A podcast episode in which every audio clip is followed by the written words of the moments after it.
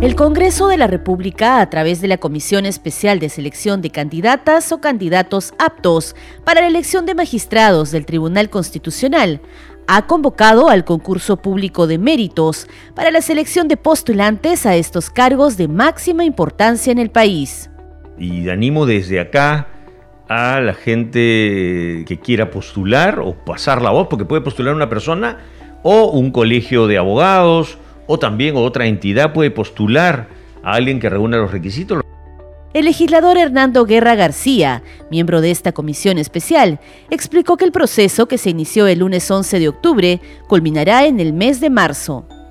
El Congreso tiene que elegir a los nuevos tribunos del Tribunal eh, Constitucional que ya se les venció largamente su plazo.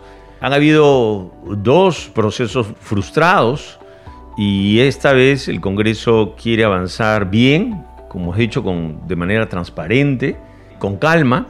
Este es un proceso que durará hasta marzo, según el cronograma que hemos implementado.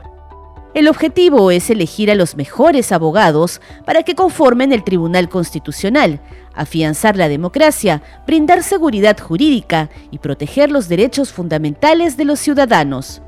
Yo añadiría también que hay participación ciudadana, porque hay participación en las tachas, hay participación en que los ciudadanos pueden presentar a los candidatos, hay participación en que vamos a buscar que las transmisiones, las entrevistas se hagan públicas. El cronograma y etapas del concurso público, requisitos e impedimentos y otros aspectos de esta convocatoria se encuentran en la página web www.congreso.gov.pe usted debe ingresar a la sección Comisiones, que se encuentra en la parte superior derecha, y luego en ese listado buscar Comisiones Especiales. Ahí aparecerá el sitio de la comisión especial con toda la información necesaria para los postulantes.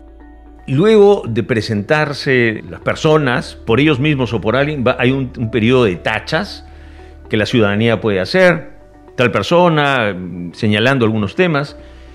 Y luego en paralelo va a trabajar la Contraloría de la República para ver si la declaración jurada hecha por los postulantes es correcta, si se ha dicho la verdad, porque es una declaración jurada importante, declaraciones de intereses.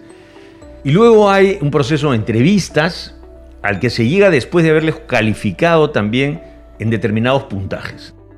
Informó Perla Villanueva, Congreso Radio.